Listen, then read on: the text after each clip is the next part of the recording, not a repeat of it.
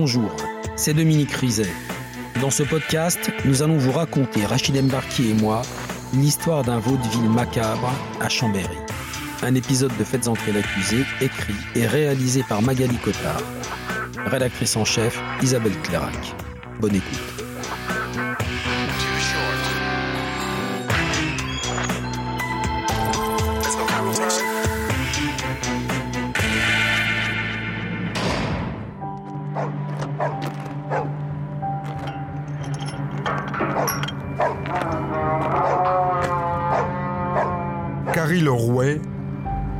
30 avril 2012.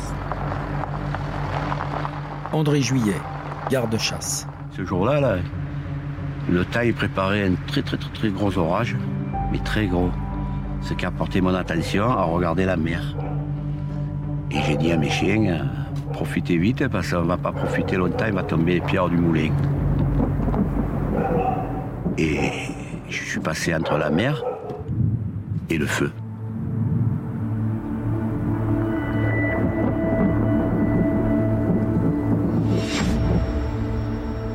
Fait le tour en voiture. Regarde, j'ai dit, mais on dirait un- un être humain ou un mannequin. Donc j'ai retourné deux, trois fois. Et là, j'ai dit, ah, c'est vraiment un être humain. Moi, de tout ce que j'ai vu, c'était du charbon. J'ai dit, c'est encore un coup de la drogue, peut-être. Ils ont fait encore un barbecue. Qu'ici, à Marseille, euh, quand il brûle quelqu'un dans la voiture, on appelle ça un barbecue.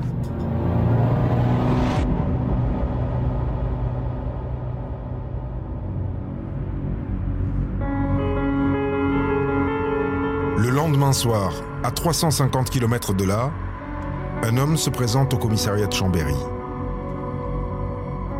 Christophe Ferren, Sûreté départementale de Chambéry. Il est inquiet parce que euh, il a plus de nouvelles du tout de son oncle. Son téléphone portable ne répond absolument pas et c'est pas dans ses habitudes. Son oncle s'appelle Lionel Véronèse. Il a 39 ans. Laurent Massarin, PJ de Chambéry. Chambéry, c'est une petite ville, tout le monde se connaît. Lionel Véronèse évoluait dans le milieu de la nuit, il a été videur dans les boîtes de nuit, donc nous, policiers, on le connaissait un petit peu, euh, voilà. Guy Bouchébert, PJ de Chambéry. Je l'avais rencontré plusieurs fois sur le bassin chambérien. Et donc quand euh, mon collègue m'annonce que Lionel Véronèse a disparu, sans donner aucune nouvelle, euh, ni jamais rentré euh, au domicile. Ça, c'était, c'était pas pensable. Deux jours, c'est énorme, c'est pas possible. Le neveu en est persuadé. Son oncle est tombé dans un guet-apens. Dimanche, le soir de sa disparition, il avait un rendez-vous au pied de son immeuble. Un certain Mike est passé le prendre à 22h15. La famille va voir Lionel Véronèse se préparer, descendre se- se- en bas de l'immeuble, attendre visiblement que quelqu'un vienne le récupérer. Mike, certainement, puisqu'il a rendez-vous avec lui. Et à partir de là, euh, il ne le revoit plus. Mike, Michael Boeuf. Le neveu a peur d'un règlement de compte, car depuis quelques jours, des rumeurs circulent sur son oncle. Lionel Véronèse aurait couché avec la femme d'un homme très connu à Chambéry, le négociant en vin Philippe Perrier. Et ce n'est pas tout. Véronèse aurait aussi cambriolé la maison de Perrier. C'est pour régler cette sale histoire qu'il est monté dans cette voiture. Avec un contexte comme celui-ci, où il y a effectivement un mari jaloux, un mari trompé et un cambriolage, euh, là on n'est plus du tout sur une disparition simple, on est vraiment sur une disparition inquiétante et donc on va démarrer tout de suite une enquête.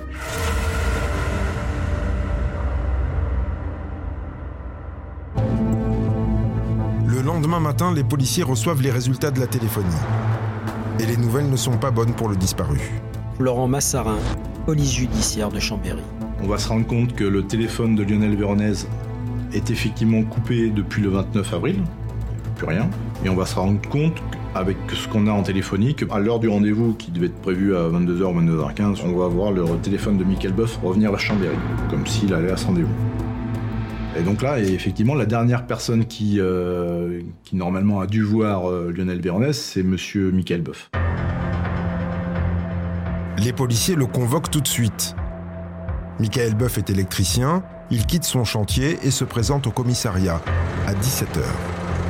C'est un garçon euh, qui a une trentaine d'années, euh, qui vient de monter une entreprise, euh, qui a une compagne, qui a une vie tout à fait normale.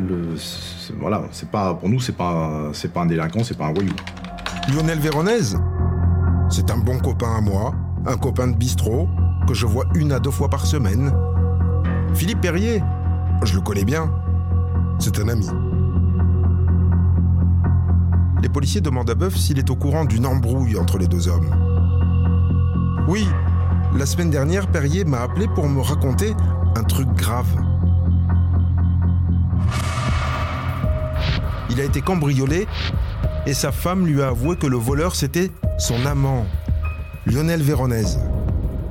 Alors Perrier m'a demandé d'aller voir Véronèse pour savoir si cette histoire avec sa femme était vraie. Il a dû le rencontrer une première fois le vendredi, une deuxième fois le, samedi. Euh, ils se sont rencontrés dans les bars. Il lui a déjà posé la question est-ce que tu as une relation avec Madame Perrier? Est-ce que tu es l'auteur du cambriolage? Et que Lionel Véronèse lui aurait juré que non, qu'il touchait pas aux femmes des autres et qu'il avait encore moins commis le cambriolage. Mais Perrier n'en a pas cru un mot. Alors il a demandé à Michael Boeuf d'organiser une troisième rencontre, dimanche soir. Mais finalement, ce rendez-vous n'a pas eu lieu. Christophe Ferren de la Sûreté départementale de Chambéry. Il nous dit simplement qu'il a appelé euh, Lionel Véronèse pour annuler le rendez-vous et qu'il est resté à son domicile, euh, avenue de Mérande, avec sa concubine. Michael Boeuf vient de tomber dans le piège. Car les policiers ont ses relevés téléphoniques sous les yeux. Son portable a borné à 10 km de chez lui, entre 21h et 23h. Notamment à Saint-Baldoff, le village des Perriers. Ça colle pas avec la téléphonie, on lui pose même une question pour euh, lui tendre la perche dans le jargon policier, simplement pour dire si son téléphone portable avait été volé ou si quelqu'un d'autre l'utilise. Et il nous répond qu'il l'a toujours sur lui et que c'est le seul utilisateur de son téléphone portable. Pour y voir plus clair, les policiers convoquent donc sa compagne. Et elle, elle va nous livrer une autre version. Elle va expliquer qu'effectivement, ils ont passé la journée euh, avec les Perriers, mais qu'ensuite, elle allait rentrer toute seule à son domicile, qu'elle a regardé un film euh, jusqu'à environ euh, minuit, minuit et demi, et qu'à ce moment-là, euh, quand elle s'endort, Michael euh, Boeuf n'est toujours pas rentré euh, à son domicile. La compagne de Michael Boeuf confirme donc la téléphonie. Boeuf est bien sorti ce soir-là. Mais pour aller où? Eh bien, c'est la géolocalisation des portables qui va le dire. On est en 2012, mais ça marche déjà. Véronèse et Boeuf, qui sont voisins, ont un seul et même relais téléphonique. Les Perriers habitent au sud de Chambéry. Ils ont un autre relais téléphonique qui est celui de Saint-Joire-Prieuré. Et alors où se trouve le portable de Boeuf ce dimanche? Alors, Boeuf, il a passé le dimanche chez ses amis, les Perriers. hein. Il y est resté toute la journée avec sa compagne. En revanche, à l'heure du rendez-vous, son portable borne ici, dans ce secteur. Soit il est rentré chez lui, soit il est chez Véronèse. Problème, à 22h42, il borne à nouveau chez les Perriers avant d'être coupé. L'hypothèse, c'est qu'il a passé la journée chez les Perriers, il est allé au rendez-vous avec Véronèse et il est revenu ensuite chez les Perriers. Mais Boeuf dit qu'il a appelé Véronèse pour annuler le rendez-vous. Il y a une trace de cet appel? Oui, cet appel existe. Boeuf a appelé Véronèse, mais chez Véronèse, il y avait son neveu. Et le neveu dit oui, il a appelé. Mais il a appelé pour dire à mon oncle, Lionel, descends, je passe te chercher à 22h15. Et le portable de Véronèse, il parle aussi? Le portable de Véronèse, il est coupé à 22h38 et il ne se rallumera jamais. Trois minutes plus tard, Boeuf appelle Philippe Perrier. Et ça a l'air important parce qu'il l'appelle trois fois toutes les 30 secondes, avant de passer un quatrième appel sur le téléphone fixe de Philippe Perrier. Et pour les policiers, c'est clair. Boeuf est allé au rendez-vous avec Véronèse et les choses ont mal tourné.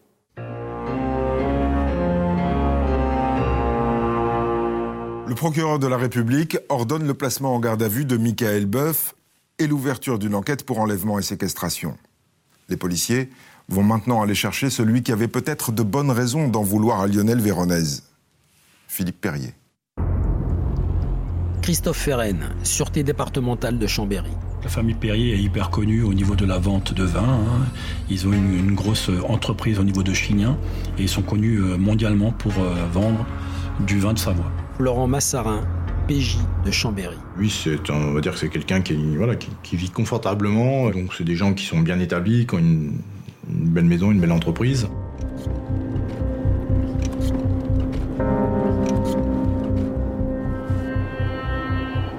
Franchement, ils ont été surpris qu'on vienne à son domicile.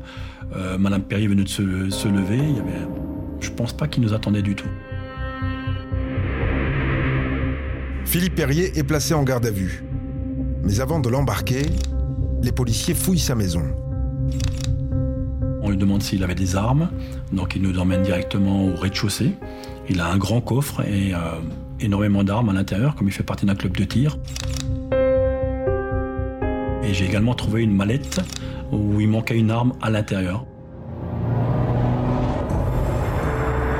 Cette arme, Philippe Perrier raconte qu'elle lui a été volée la semaine dernière. On lui en a même volé deux, ainsi qu'une grosse somme d'argent, entre 25 et 27 000 euros. Il a d'ailleurs porté plainte après ce cambriolage. Un vol très bizarre. Rien n'a été fouillé dans la maison à l'exception du placard de la cuisine où se trouvait la clé du coffre. Comme si le voleur connaissait déjà la cachette. Et puis, la fenêtre cassée. Ça non plus, ça ne collait pas. Maître Olivier Fernex de Mongex, avocat de Philippe Perrier. La vitre est frappée de l'intérieur vers l'extérieur, puisqu'on retrouve des morceaux de verre à l'extérieur. Et là, dans l'esprit de Philippe Perrier, commence à naître un certain nombre de questions, de doutes, qui seront levés dans la nuit suivante par les aveux de son épouse. Nathalie fumait cigarette sur cigarette, prostrée. Philippe Perrier a compris qu'elle lui cachait quelque chose. Et elle a fini par lâcher le morceau. L'adultère avec Véronèse et le cambriolage qu'elle a organisé elle-même avec son amant. Le monde de Philippe Perrier s'est effondré. Que va-t-il faire? Il va se confier à Michael Boeuf, qui est un ami effectivement de Véronèse, et qui va lui dire mais je vais me renseigner moi-même. On peut éventuellement arrêter les frais en rendant notamment l'argent. Jusqu'ici, Philippe Perrier raconte donc la même histoire que Michael Boeuf. Le cambriolage, les deux rencontres avec Véronèse et un dimanche soir tranquille à la maison.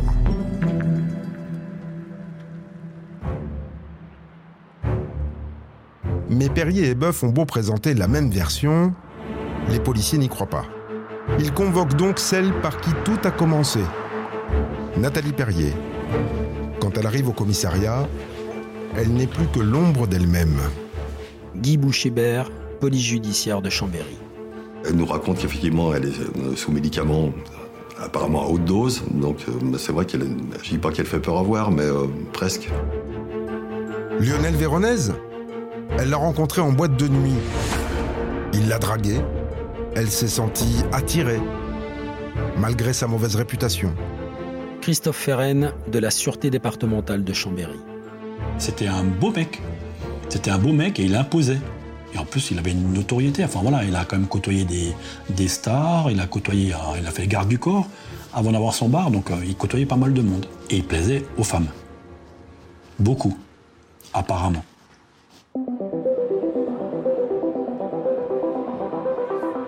La première fois qu'ils ont couché ensemble, c'était dans les vestiaires du VIP. Une boîte de nuit, il y a un mois, un mois et demi.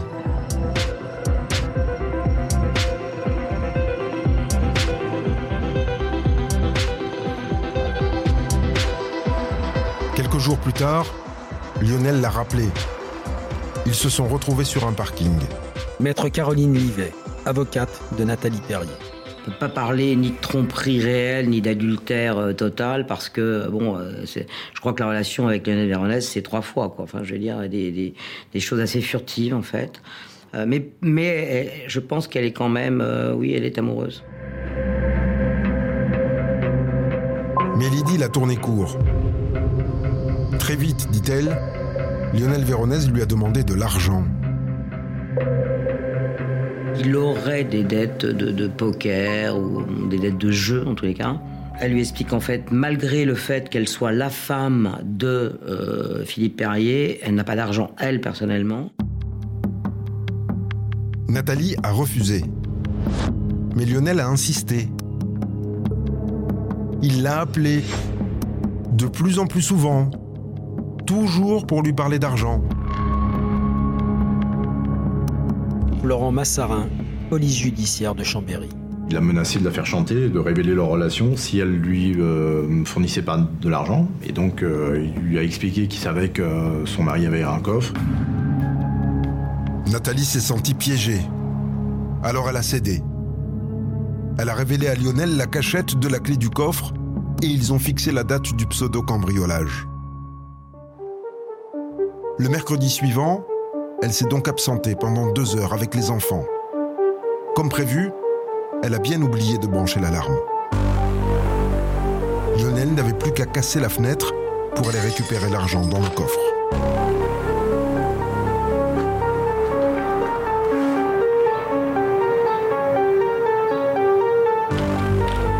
Nathalie confirme qu'elle a tout avoué à son mari. Ensuite, ce qui s'est passé entre les trois hommes Elle n'en sait absolument rien. Les policiers laissent donc repartir tranquillement celle qui n'est qu'un mobile dans cette affaire, pour mieux se concentrer sur les gardes à vue de Boeuf et Perrier. Le temps est compté. Ils n'ont plus que 24 heures pour les interroger. Après une deuxième nuit passée en cellule, l'un des deux hommes commence à tanguer.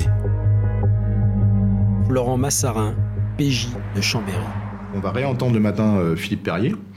Et là, lui, finalement, après nous avoir donné d'autres versions, va nous dire qu'il y a bien eu un rendez-vous entre Michael Boeuf et Lionel Véronèse. L'intuition des policiers était donc bonne. Boeuf et Véronèse se sont bien vus dimanche soir. Et après le rendez-vous, Boeuf est revenu chez les Perriers. Et là, Michael Boeuf leur a expliqué que le rendez-vous s'était mal passé, qu'il s'était brassé, mais voilà. Donc on lui demande, mais ça veut dire quoi? Il dit, ah bah se secouer un petit peu, mais sans qu'il y ait de violence. Sans violence. Mais oui, bien sûr. Les policiers passent donc une tête dans le bureau d'à côté, histoire de voir ce qu'en pense Michael Boeuf. Quand on lui explique qu'en gros son copain est en train de lâcher et de dire que oui, il est bien allé au rendez-vous euh, le 29 avril, Michael Boeuf, il dit qu'il comprend pas. Et que non, il n'est pas allé au rendez-vous. Et que Philippe Perrier ment. Un mur. La garde à vue des deux hommes touche à sa fin. Quand à la toute dernière minute, le téléphone sonne. C'est la section de recherche de Marseille et c'est urgent. Ils nous appellent en nous disant qu'ils ont découvert un corps le 30 avril au matin et que ce corps vient juste d'être identifié et qu'il s'agit du corps de, de Lionel Véronèse. Lionel Véronèse, mort, à Carry-le-Rouet, près de Marseille.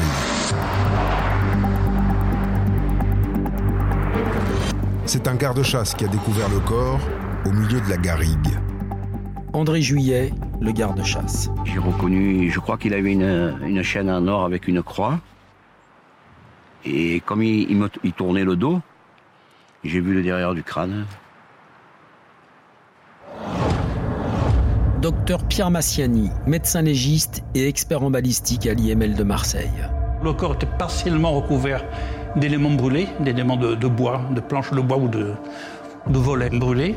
Et le corps était au sol, il était sur le côté, bras repliés en position de défense, qu'on appelle une position de défense, comme un boxeur, et les genoux légèrement fléchis, les cuisses légèrement fléchies. C'est dû à la rétraction des muscles, en particulier sous l'effet de la chaleur. La peau est brûlée, tous les, traits du visage ne sont pratiquement pas identifiables. Il n'y avait pas d'oreille, par exemple, elles étaient brûlées, toutes les deux. Donc, euh, donc on ne peut rien identifier. Le corps a été transféré à l'Institut médico-légal de Marseille pour l'autopsie et un prélèvement ADN.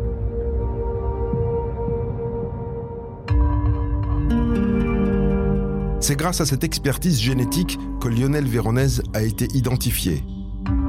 Et c'est un coup de chance, car son ADN est entré au FNAEG, le fichier des empreintes génétiques, seulement six mois plus tôt. Christophe Ferren, Sûreté départementale de Chambéry. Ce dernier a été condamné par le tribunal correctionnel d'Albertville suite à une bagarre où il avait, euh, en tant que garde du corps, protégé une personnalité euh, de la mode et il a été condamné par rapport à ça.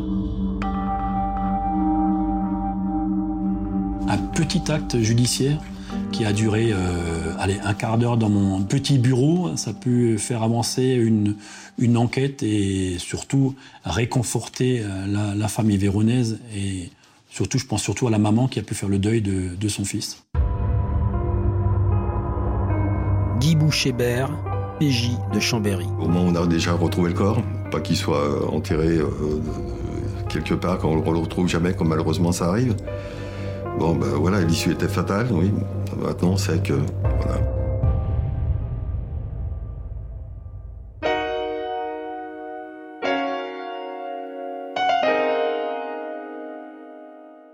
Dominique, le cadavre de Lionel Véronèse a donc été autopsié à l'IML de Marseille. Est-ce qu'il est mort avant ou après l'incendie? Le rapport d'autopsie donne trois éléments, dont la réponse à votre question. 1. Lionel Véronèse était déjà mort au moment où son corps a été incendié. On le sait parce qu'il n'a pas de suie dans les poumons. Il ne respirait plus. Deuxième point, il a été tué d'une balle de 9 mm qui a été tirée ici, derrière son oreille, et qui est ressorti à l'arrière du crâne avec une trajectoire quasiment horizontale. Dernier point, cette balle a été tirée à bout touchant. C'est donc pas un barbecue à la Marseillaise, mais c'est quand même une exécution.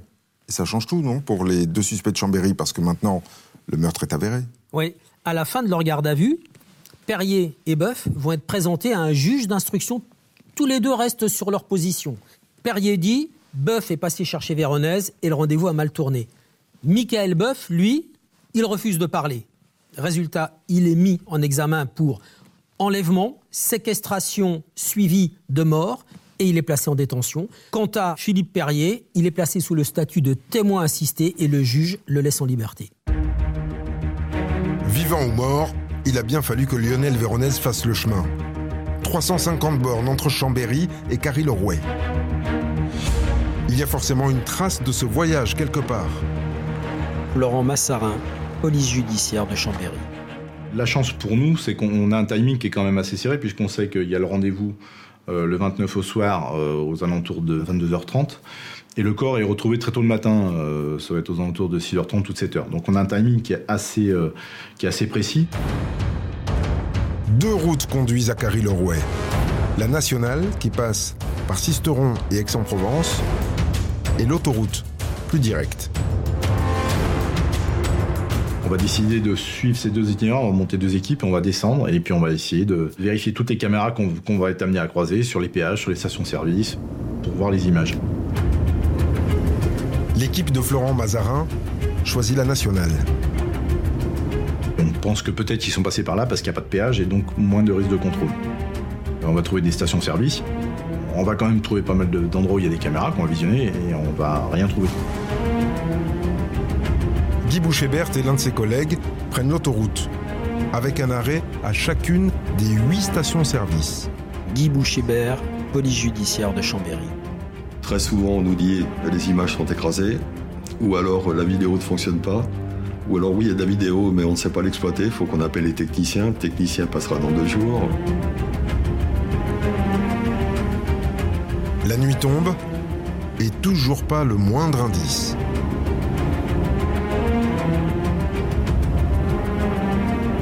Arrivé à Carry-le-Rouet, l'équipage fait demi-tour en s'arrêtant de nouveau à chaque station-service. Et donc euh, sur la remontée, on arrive sur l'aire de Mornas. Ça doit être vers les 22-23 heures, je pense. Donc on aborde le gérant, on lui, demande, on lui explique ce que, l'on veut. Donc il nous dit euh, la première piste c'est réservé aux poids lourds c'est pas la peine d'en parler. Et puis après, sur les autres pistes, donc on commence à les tester. Écraser, écraser, écraser.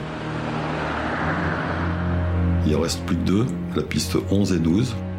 Donc on commence le visionnage de, la piste 11.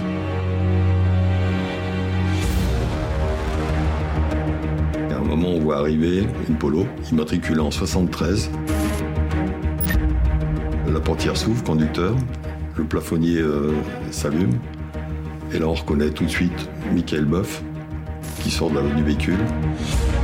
Michael Boeuf. À 5h43 du matin, entre Carry-le-Rouet et Chambéry. La preuve que les policiers attendaient est sous leurs yeux. Et surprise, en regardant mieux, dans la voiture, Michael Boeuf a un passager. Philippe Perrier. Les images sont de bonne qualité, il n'y a pas de problème, on reconnaît euh, vraiment bien euh, Michael Boeuf et Philippe Perrier, et en plus on peut voir la plaque d'immatriculation de la voiture. On sait qui a transporté le corps. Là, c'est une certitude, ça peut être que ça. On se fait la réflexion, là, ils sont morts. Pour nous, c'est fini, ils sont morts. Voilà. Avec cette vidéo, les policiers tiennent maintenant la preuve que les deux hommes sont impliqués dans le barbecue. Et leur scénario se dessine. Philippe Perrier veut récupérer son argent et régler ses comptes avec l'amant de sa femme. Il demande de l'aide à son copain Mike et les choses tournent mal. Mais que s'est-il passé dans la fameuse polo noire? Pour le savoir, il faudrait la retrouver.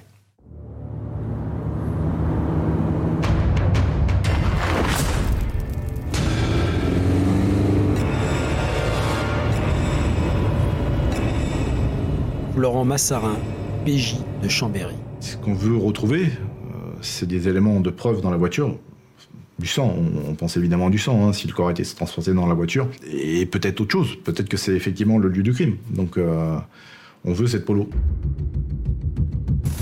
Cette polo, c'est celle de la compagne de Michael Boeuf.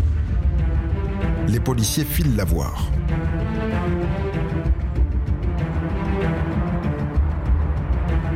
Et pas de bol, la voiture n'y est plus. Guy Bouchébert, PJ de Chambéry. Et c'est là qu'elle nous raconte, eh ben, la voiture, euh, Michael m'a dit qu'il y avait eu un problème de, il y avait un problème de batterie. Il l'avait mis en charge et qu'elle a brûlé dans la nuit du 1er mai. Parti en fumée, l'Apollo. 24 heures après la mort de Lionel Véronèse. Et comme la carcasse gênait devant l'entrepôt, Michael a demandé à Philippe Perrier de lui trouver un dépanneur rapidement.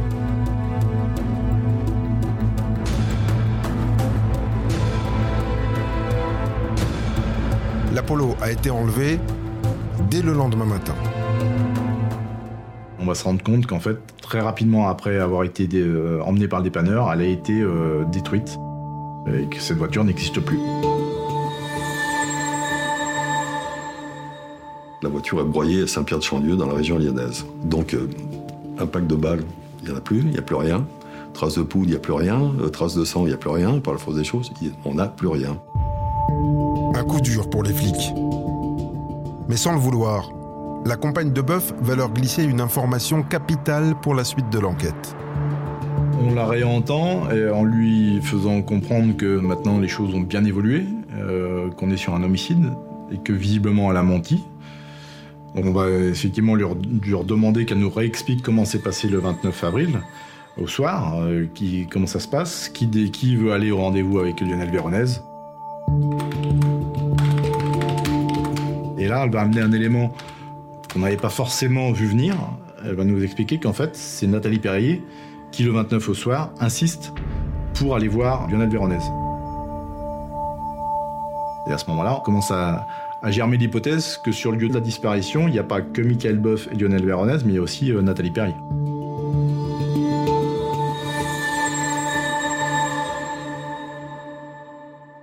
Nathalie Perrier impliquée dans le crime.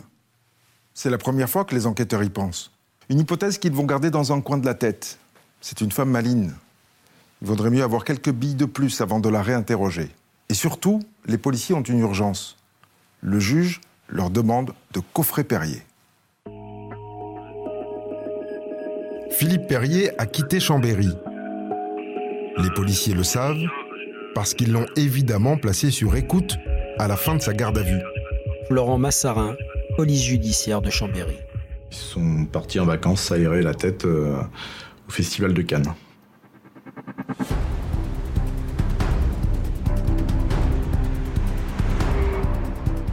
Guy Bouchébert, police judiciaire de Chambéry.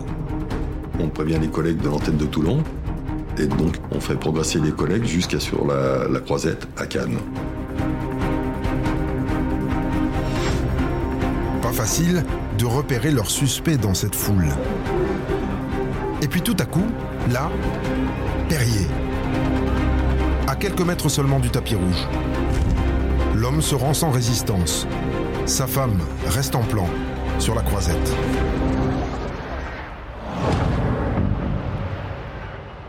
Retour moins glamour à Chambéry. Maître Olivier Fernex de Mongex, l'avocat de Philippe Perrier.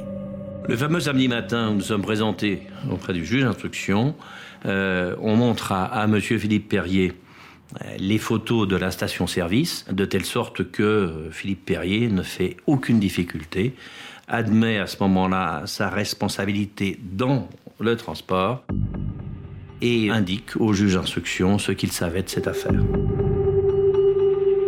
Perrier reconnaît qu'il a menti. Il voulait couvrir la mère de ses enfants. Car ce soir-là, Michael n'est pas parti seul au rendez-vous. Nathalie y est allée aussi.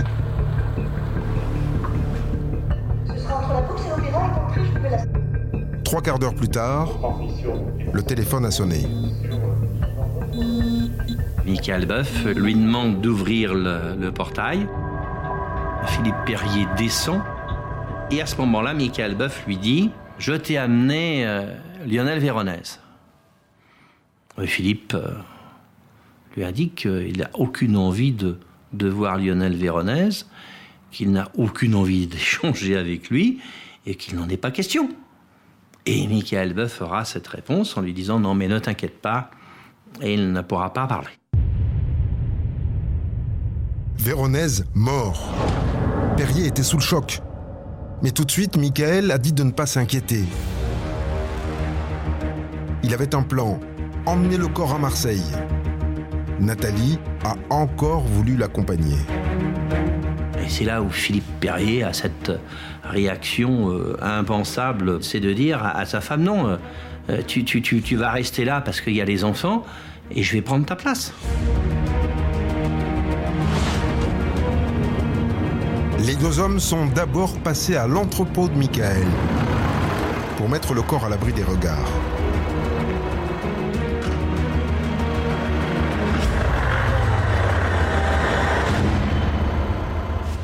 Perrier explique que Michael a tout fait. Il a posé un carton au sol pour faire tomber Véronèse dessus. Ensuite, il l'a hissé dans le coffre.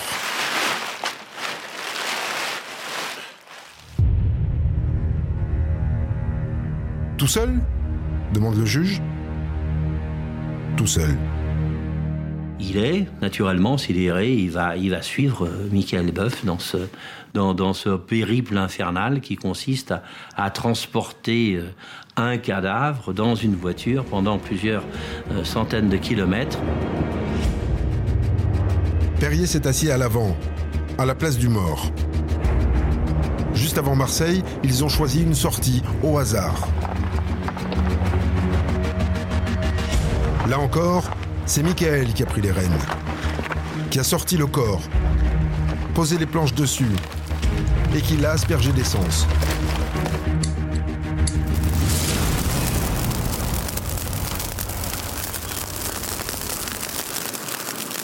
Perrier se souvient seulement du bruit et de la hauteur des flammes.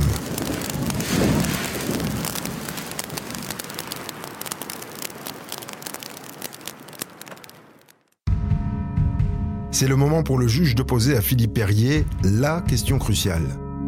Qui a tué Lionel Véronèse? Son copain ou sa femme? Il a indiqué que Michael Boeuf lui avait dit qu'il avait lui-même exécuté Lionel Véronèse. Mais pourquoi enchaîne le juge. Pourquoi Boeuf aurait-il tué Véronèse? Il était proche de nous, répond Perrier, comme s'il avait pris ma personnalité. Il aurait même dit à ma femme J'ai lavé ton honneur. Le marchand de vin s'est mis à table. Et le moins qu'on puisse dire, c'est qu'il a bien chargé son copain. Boeuf a tout fait, lui rien, il regardait. L'enquête a bien avancé, mais attention, un nouveau partenaire est entré dans le jeu, Nathalie Perrier, celle par qui toute l'affaire a démarré. La soirée est douce ce 19 mai 2012. Les parents et le frère de Nathalie Perrier n'ont aucune idée du cataclysme qui va les secouer. Christophe, frère de Nathalie Perrier. C'est à partir effectivement du moment où son mari est arrêté à Cannes qu'elle remonte chez mes parents. Euh, et c'est là effectivement qu'elle se confiera à, ma maman sur euh, ce qui s'est réellement passé. Avant ça, enfin nous on n'était pas au courant. On ne savait rien de tout ça. Nathalie déballe tout. L'infidélité, le chantage, le cambriolage. Pour finir, la mort de Lionel Véronèse. Un cauchemar. Oui, quand vous êtes issu d'une famille où euh, on vous a inculqué euh, les vraies valeurs de la vie, on est loin de penser qu'on peut être euh, mêlé à une affaire comme celle-ci. C'est une évidence. On voit ça des fois dans les journaux ou à la télé, d'autres faits divers, mais on est loin de penser qu'un jour ça va nous tomber dessus. Passé le choc, la famille fait bloc. Ses parents l'hébergeront, elle et les enfants. Et son frère la conduira chez elle dès qu'il fera jour pour récupérer quelques affaires.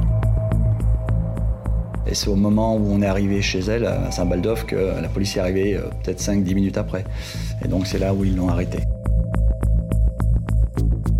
Elle devait se douter que, de toute manière, euh, ils allaient, venir la récupérer, hein, puisque euh, après l'arrestation de son mari, elle devait se douter hein, qu'ils allaient venir la chercher également.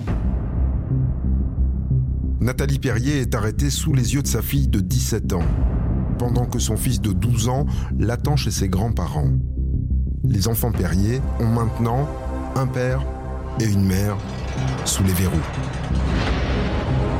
Reste à éclaircir le rôle de cette mère de famille dans ce crime. À bout, Nathalie Perrier avoue pour la première fois qu'elle s'est rendue au rendez-vous avec Lionel pour se racheter en récupérant au moins l'argent. Maître Caroline Livet, l'avocate de Nathalie Perrier. Nathalie Perrier, elle monte derrière dans la voiture parce qu'en réalité, on va prendre Lionel Véronèse devant chez lui, on va le mettre devant. Là, elle l'engueule en lui disant qu'en fait, il lui a menti, et qu'il s'est servi d'elle pour avoir de l'argent. Donc elle lui dit, il faut que tu rendes l'argent. Quoi. Euh, j'ai tout dit à mon mari. Enfin voilà. Donc là, c'est des mots forts, euh, lourds. Ça crie dans la voiture, en fait. Ça crie. Guy Bouchébert, PJ de Chambéry. Lionel Véronèse, quand il lui a dit Mais attends, mais c'est pas moi qui a pris ton argent, c'est n'importe quoi et tout. Maintenant, il faut me foutre la paix avec ça. Florent Massarin, PJ de Chambéry. Là, lui s'énerve en disant qu'il a rien fait, que c'est pas ça.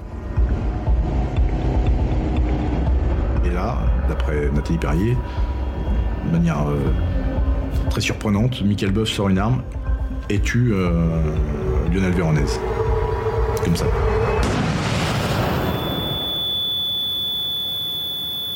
Nathalie Perrier décrit une détonation très forte qui l'a rendu sourd d'un instant.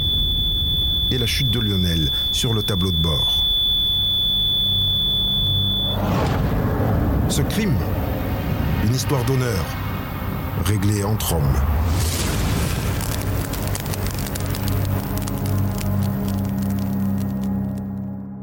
Le juge d'instruction place donc Nathalie Perrier en détention provisoire et reconvoque Michael Boeuf, parce que la donne a changé.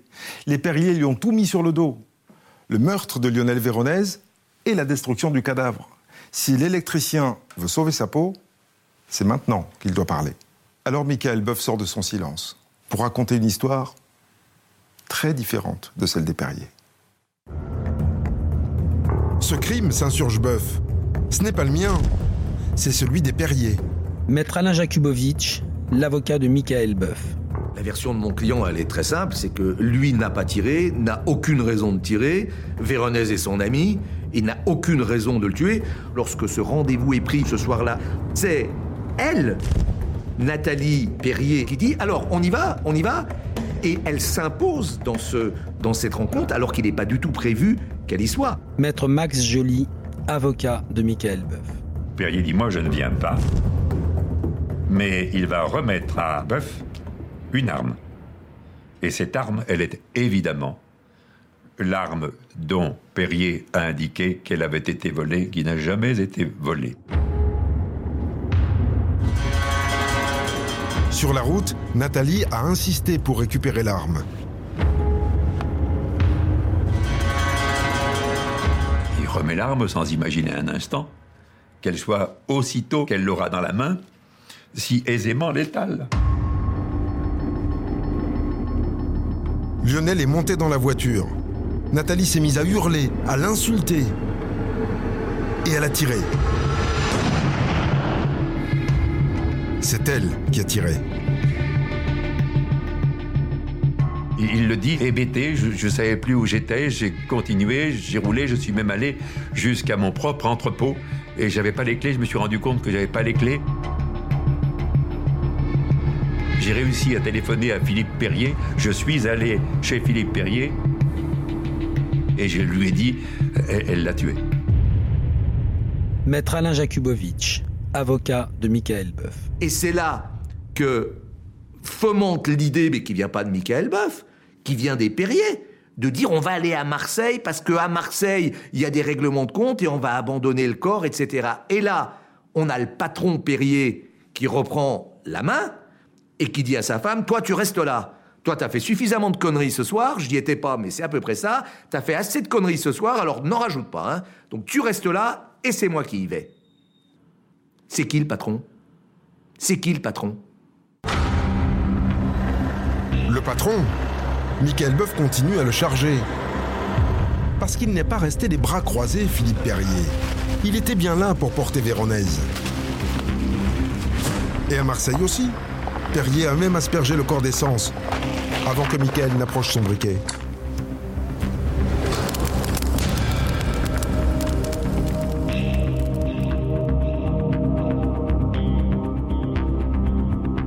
Je l'ai vu pleurer aussi. Pleurer, bien sûr, euh, en raison de l'atrocité même de, cette affaire, euh, de la disparition de Lionel Véronèse, et, et pleurer aussi peut-être sur lui et sur ce qui s'effondrait.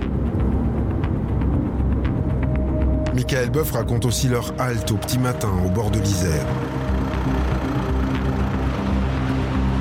La rivière dans laquelle ils ont jeté le sac de mouchoirs plein de sang, la balle et la douille. Leur nuit d'horreur s'est terminée chez les Perriers, où ils ont pris un café, tous les trois. Philippe, Michael et Nathalie, liés à jamais par ce crime.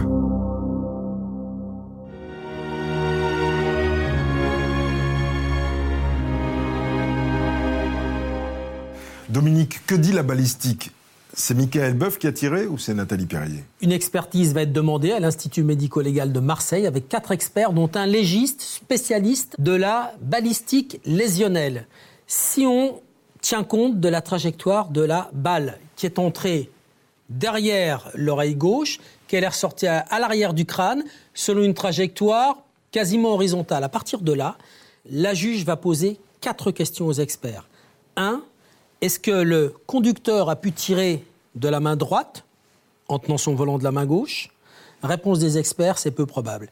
Est-ce qu'il a pu tirer de la main gauche? Réponse des experts, c'est impossible. Ensuite, passager arrière, c'est Nathalie Perrier qui est assise à l'arrière. Est-ce qu'elle a pu tirer de la main droite? Impossible, disent les experts, parce que le pare-brise aurait explosé et on sait qu'il est intact. Est-ce qu'elle a pu tirer de la main gauche?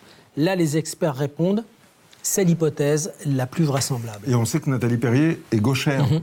Alors c'est plié. Eh bien non, parce qu'il y aura une autre expertise menée par le labo de Lyon qui va dire les quatre cas de figure sont possibles.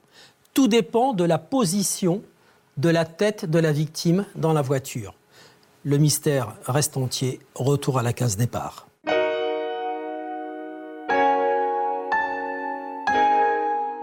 À défaut d'une réponse scientifique, les enquêteurs vont devoir entrer dans la tête des suspects.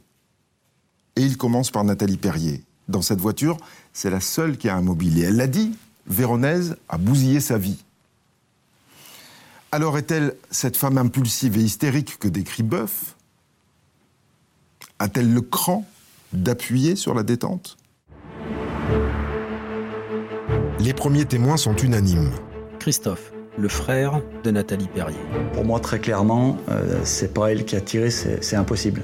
Euh, déjà parce qu'il n'avait jamais tenu une arme de sa vie. Hein. Il faut quand même être un, expert pour savoir manier une arme. Et tuer un homme à bout portant, euh, il faut avoir un sacré sang-froid. Quand on la connaît, c'est pas possible.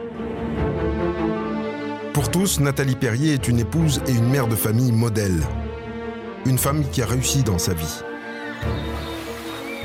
Son mariage avec Philippe, l'héritier de riches producteurs de vin de Savoie, l'a mise à l'abri du besoin. Mais elle a su rester simple. Elle travaille comme aide-soignante auprès de personnes âgées. C'est une femme qui avait euh, une joie de vivre extraordinaire, euh, qui aimait faire plaisir à la famille, euh, recevoir ses amis. C'était une maman poule, elle avait tout pour être heureuse. Elle ne manquait de rien, c'est une évidence. Pas vraiment le profil d'une tueuse. Mais les témoignages convergent aussi sur un point. Ces derniers mois, la vie rêvée de Nathalie Perrier avait un peu pris l'eau. Les enfants grandissaient. Après la grande maison, la belle piscine, elle cherchait un nouveau frisson. Maître Alain Jakubowicz, l'avocat de Michael Boeuf. Son mari n'est jamais là, euh, leur vie personnelle et intime euh, n'est peut-être pas à ce que voilà, lui il a d'autres préoccupations, l'argent, la réussite, etc., etc. C'est une une femme de la bonne société qui s'enquiquine. Maître Caroline Livet, avocate de Nathalie Perrier. Elle a une quarantaine d'années à ce moment-là et elle se rend compte qu'elle a une vie qui est assez assez peu remplie, assez triste en fait. Pas beaucoup de sorties, euh, pas beaucoup de voyages, pas beaucoup de week-ends. Tout a changé il y a quelques mois quand Philippe a rencontré Michael Boeuf. Les Perriers, d'ordinaire si casaniers, se sont mis à sortir avec ce couple plus jeune que de 15 ans. Tous les week-ends, ils dînaient en ville. Avant de rejoindre le Carré Curial, le rendez-vous des fêtards de Chambéry. Et là, effectivement, Nathalie Perrier, elle va dans les boîtes de nuit. On se rend compte aussi que euh, c'est aussi agréable de pouvoir ne pas être qu'une mère au foyer. Qu'on peut aussi avoir une autre vie.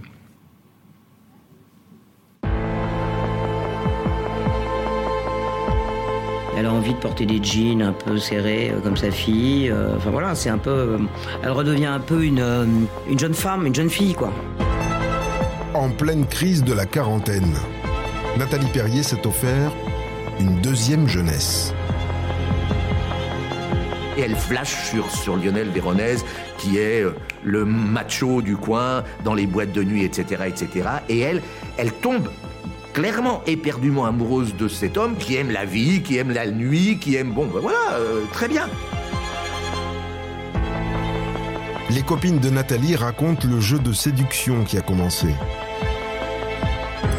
jusqu'à ce fameux soir dans les vestiaires de la discothèque.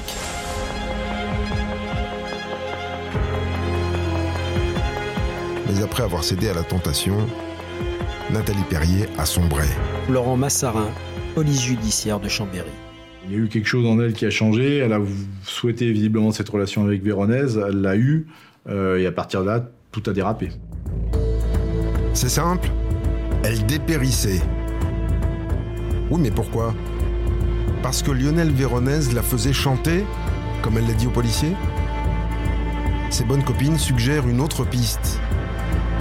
Une crise de jalousie. En n'appréciant pas de voir Lionel en compagnie d'une autre, elle a eu des paroles comme Qu'est-ce qu'il fait avec cette merdeuse? Enfin, vous imaginez cette femme de la bonne société avec cet homme qui en a rien à faire. Lui, il prend ce qui arrive, quoi. Euh, cette femme veut, ben très bien.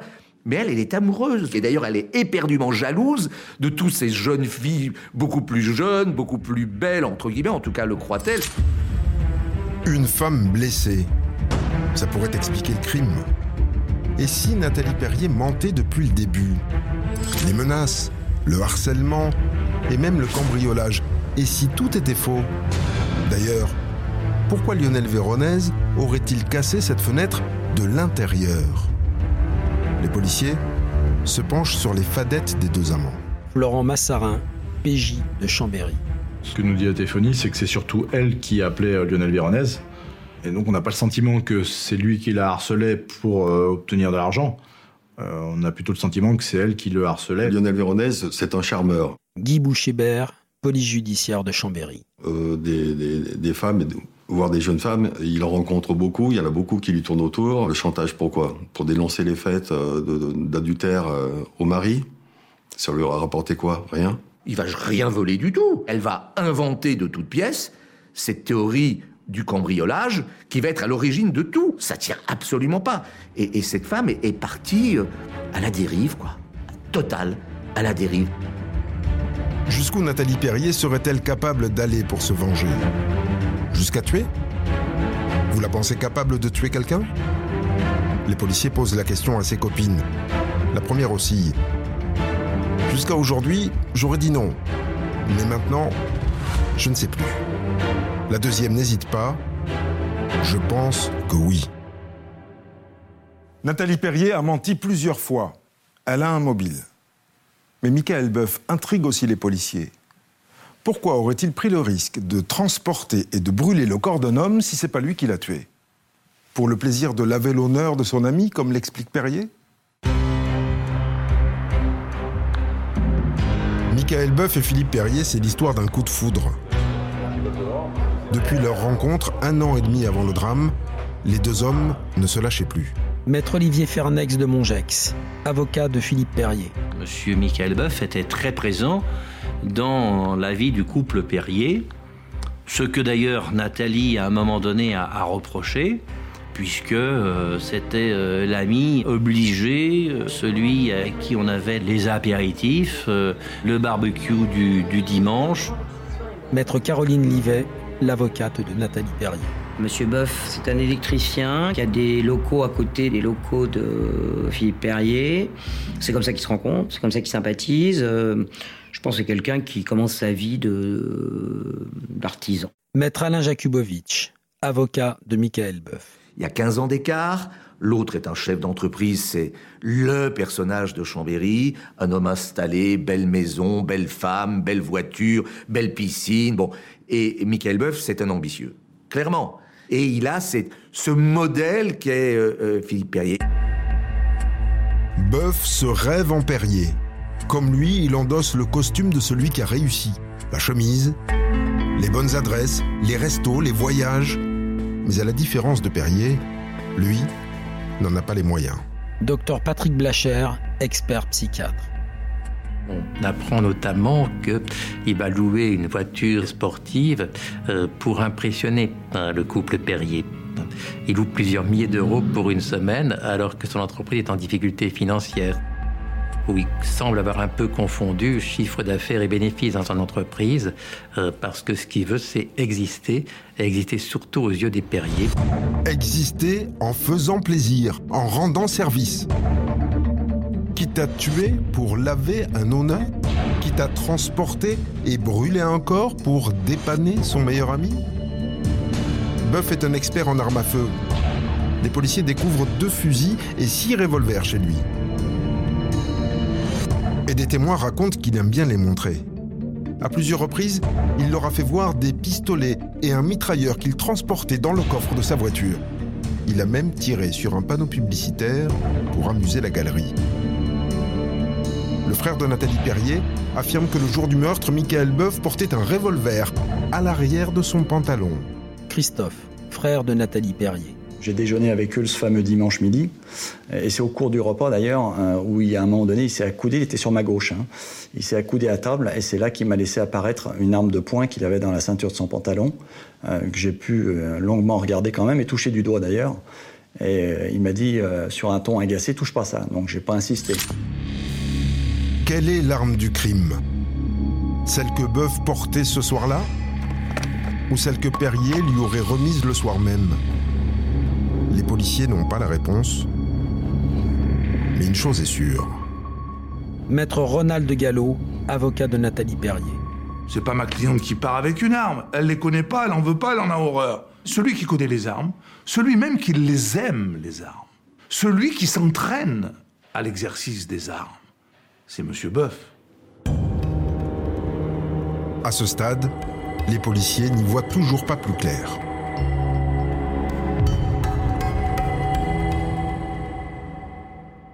Michael Boeuf en homme de main, Perrier en commanditaire. Mhm. Elle tient cette thèse, Dominique? Ce qu'on sait, Rachid, c'est qu'il y a eu un mystérieux déplacement à Grenoble de Michael Boeuf et Philippe Perrier le 26 avril 2012, lendemain du cambriolage. Boeuf raconte que Perrier voulait aller à Grenoble parce qu'il connaissait quelqu'un qui connaissait des gens dans le milieu. La personne est identifiée, c'est un certain Victor. C'est un commercial en boisson qui travaille pour Philippe Perrier. Les policiers vont lui demander euh, qu'est-ce qui s'est passé ce soir-là, et Victor raconte. Ils sont arrivés tous les deux. Perrier m'a demandé si je pouvais surveiller le marché noir de Grenoble parce qu'il voulait que je l'aide à retrouver les armes qu'on lui avait volées. Et là, Victor parle d'un Philippe Perrier très énervé. Il a cette expression qui est dans son PV d'audition. Il dit Perrier, il était furieux, il avait les couilles à l'envers. Ce que voulait aussi Philippe Perrier, c'était me demander si j'étais prêt à monter une opération d'intimidation contre Lionel Véronèse pour récupérer l'argent qu'il devait à Philippe Perrier. Et là, les policiers lui disent, à Victor, et euh, il vous a demandé d'aller jusqu'où pour l'intimider? Et Victor répond eh, si j'acceptais de, de, faire ça, j'allais pas arriver avec un bouquet de fleurs à la main. Bon, d'accord, c'est gênant, mais ça prouve pas que Boeuf a tiré à la demande de Perrier. Dans son audition chez la juge, Boeuf dit euh, Perrier m'a remis une arme. Cette arme, ce que je ne savais pas, c'est qu'elle était chargée. Mais c'est un tireur sportif. Comment il pouvait ignorer que cette arme était chargée? Parce que cette arme, Rachid, c'est une arme particulière. C'est un pistolet qui n'a pas de chien extérieur.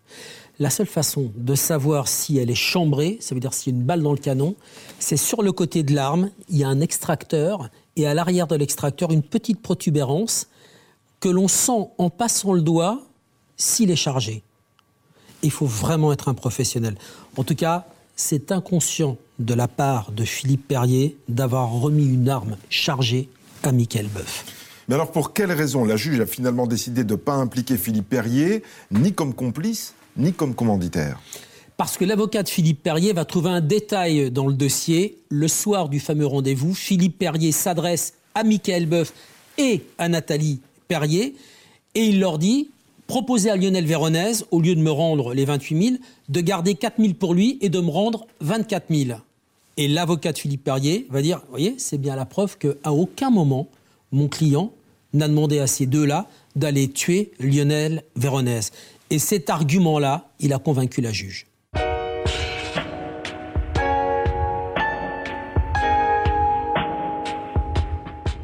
Philippe Perrier reste poursuivi pour recel de cadavres. Ce n'est plus un crime, c'est un délit. Il risque trois ans au lieu de dix. Et comme il en a déjà fait deux, il est placé sous bracelet électronique en attendant le procès. Quant à Nathalie Perrier et Michael Boeuf, ils sont renvoyés devant les assises pour meurtre, requalifiés en assassinat. Tous les deux en cours 30 ans. C'est maintenant à la cour de trancher. La justice sait qu'elle tient le tueur. Mais qui a tiré? Elle ou lui Maître Caroline Livet, avocate de Nathalie Perrier. Il y avait la queue euh, dans le palais de justice à 7h du matin, quoi, avec des gens qui venaient euh, comme si ils allaient voir le, film du siècle. C'était un peu ça. Hein. C'était l'affaire du siècle pour Chambéry. Deux accusés, mais un seul coupable. La parole de l'un contre celle de l'autre.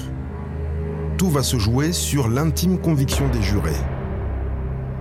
Michael Boeuf se lève le premier et explique qu'il n'a pas tué Lionel Véronèse. Stressée, les traits tirés, Nathalie Perrier bouillonne à côté de lui. Au bout de deux heures d'audience, elle craque. Elle n'arrive pas à, garder son calme, elle se retourne vers lui, elle l'injurie. Elle lui dit, espèce d'enculé.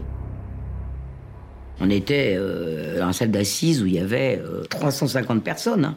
Espèce d'enculé, tu vas le dire tu l'as tué. Elle lui disait ça. On essaye de lui faire comprendre qu'il ne faut pas qu'elle soit comme ça. Elle, n'y arrive pas. Elle n'arrive pas parce qu'elle a à côté d'elle quelqu'un euh, qui est coupable. Donc elle n'y arrive pas. Et lui, il était, il la regardait même pas. Hein. Il était genre comme ça. Il était comme ça. Il est d'un calme absolument olympien. Il répond aux questions, c'est tout. Ce que les jurés voient à ce moment-là, c'est une femme qui sort facilement de ses gonds. Maître Max Joly, l'avocat de Michael Boeuf. Nathalie Perrier apparaît telle qu'à mon avis, euh, son caractère euh, l'a conduit à se présenter. quelqu'un d'un peu hystérique, en tout cas qui est extrêmement impulsif. Le pistolet dans la main, elle tire.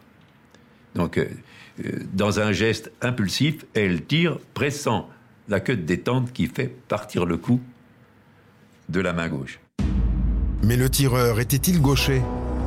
Assis à l'avant ou à l'arrière? Les expertises se contredisent. Alors le président improvise une reconstitution sur le parking du palais de justice. Les balisticiens de Marseille et de Lyon sont là. Lagdar Attar, expert judiciaire à l'Institut national de la police scientifique de Lyon. C'est extrêmement rare. C'est, j'ai dû voir ça sur quelques dossiers, sur deux ou trois dossiers. Une reconstitution le jour du procès, c'est extrêmement rare. Michael Boeuf s'installe au volant, Nathalie Perrier à l'arrière. Ils doivent chacun à son tour simuler un tir à bout touchant. Monsieur Boeuf présente sa version en disant Je ne peux pas dire où était, quelle était la position du tireur puisqu'il était derrière moi. Et on constate que Mme Payet n'a pas montré de volonté à, utiliser euh, cette arme et à orienter cette arme en direction de la victime. Nathalie Perrier en rajoute. Elle veut montrer qu'elle ne sait pas tenir une arme. Et ça se voit. En revanche, elle se souvient très bien du geste de Michael Boeuf. Docteur Pierre Massiani, médecin légiste, expert en balistique à l'Institut médico-légal de Marseille. Elle a donné la position du pilote tenant le volant de la main droite et posant sa main gauche sur l'avant-bras droit. Or, cette distance ne permettait pas de faire un bout touchant. Donc on ne peut que répondre que la position n'est pas recevable. Maître Olivier Fernex de Mongex, l'avocat de Philippe Perrier. Cette mise en situation a provoqué une sorte de prise de conscience de, la part des jurés et on s'est aperçu qu'à partir de ce moment-là, on pouvait dire tout ce qu'on voulait, leur opinion s'était forgée. Je pense qu'à partir de là, euh, les jurés sont convaincus que c'est elle. Et comme si ça ne suffisait pas, sa bonne copine est appelée à la barre. Le président lui pose alors la question qui est sur toutes les lèvres. Est-ce que euh, vous pensez qu'elle euh, qu'elle aurait pu euh, être à l'origine de coups de feu fatal Et la réponse a été sans embâche, immédiate. Bien oui, évidemment.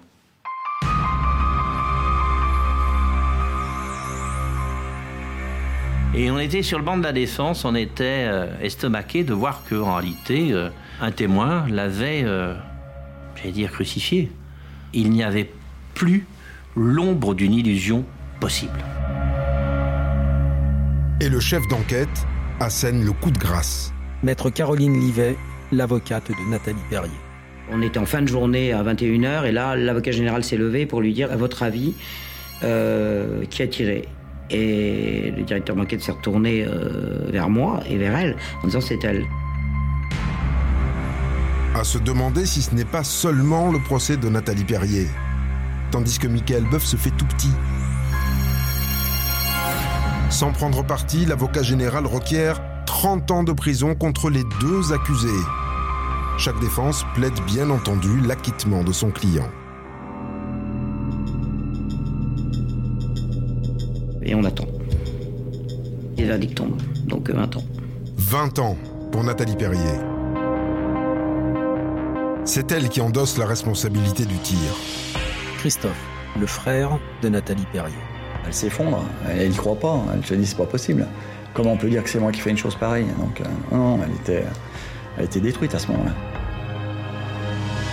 Michael Boeuf est condamné à 8 ans pour complicité, pour avoir passé l'arme à Nathalie. Philippe Perrier écope comme prévu de 3 ans pour recel de cadavres et destruction de preuves. Pour Philippe Perrier, la partie est terminée. Nathalie Perrier fait appel de cette décision, le parquet aussi, Michael Boeuf à son tour. Le deuxième procès s'ouvre un an plus tard. Nathalie Perrier va-t-elle réussir à sauver sa tête? L'accusée a beaucoup changé. De nom, elle a repris son nom de jeune fille, Michelier. D'image, elle semble assagie, moins agressive. Et enfin, d'avocat. Maître Ronald Gallo, l'avocat de Nathalie Perrier. Mon sentiment, quand je vois Madame Michelet, que je vois surtout le dossier, mon sentiment, c'est que j'y vais pour un acquittement, en raison du doute. Michael Boeuf a lui aussi changé d'avocat. Quant à Philippe Perrier, il est maintenant hors jeu. Maître Alain Jakubowicz, l'avocat de Michael Boeuf.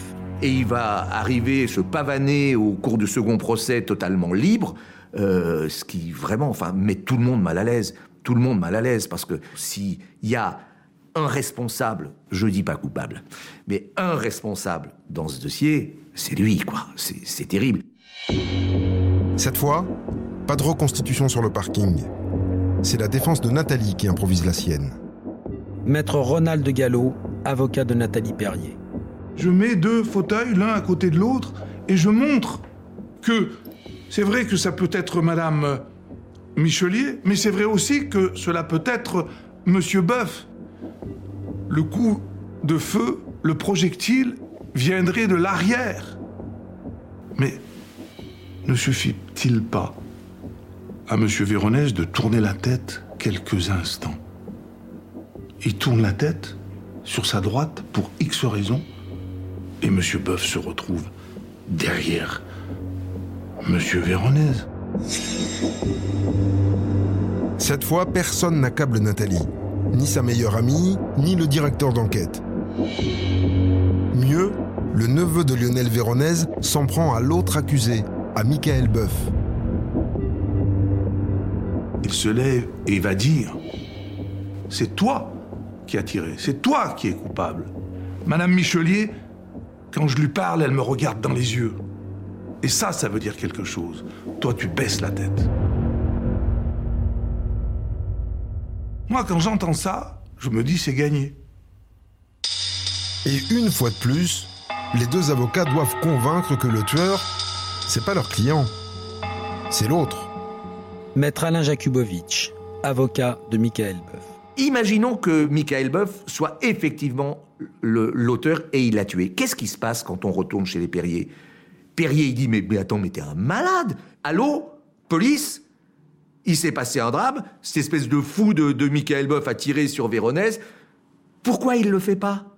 Pourquoi il le fait pas? Pour une raison très simple, c'est qu'il sait que c'est pas Michael Boeuf qui a tiré, mais sa femme. Maître Ronald Gallo, avocat de Nathalie Perrier. Mais c'est quoi l'intérêt de Monsieur Boeuf?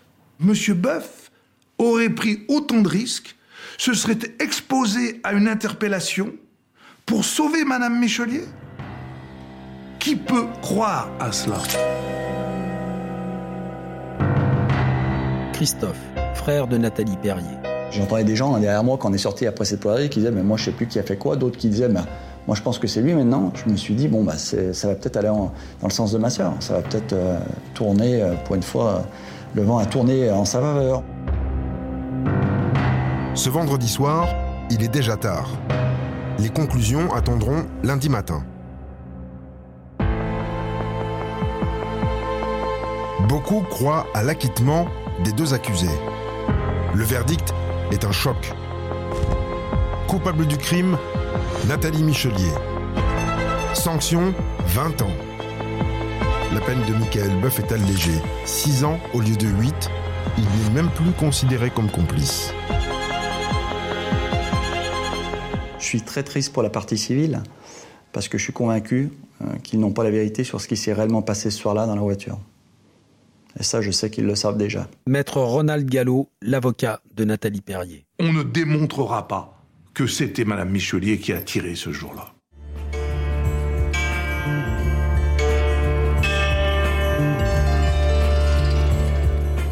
Nathalie Michelier endosse donc seule l'assassinat de Lionel Véronèse. Elle pourra faire des demandes de remise en liberté à partir de 2022. Elle aura 55 ans.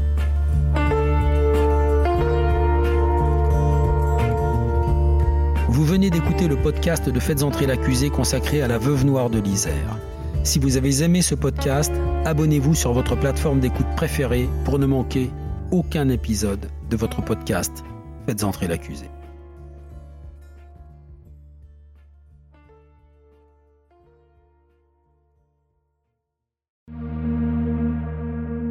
Bonjour, c'est Dominique Rizet. Une poignée de secondes, voilà tout ce qu'il faut pour qu'une vie bascule. Juste une poignée de secondes. Un sursaut, un instant où le destin bifurque dans une direction ou dans l'autre. Sur le coup, je pensais pas qu'il était mort parce que je voyais pas de sang, on voyait rien quoi en fait. Sébastien s'est jeté sur son père. L'affaire Grégory, l'affaire Daval, l'affaire Cahuzac, vous les connaissez toutes, ça fait 40 ans que je vous raconte ces destins brisés.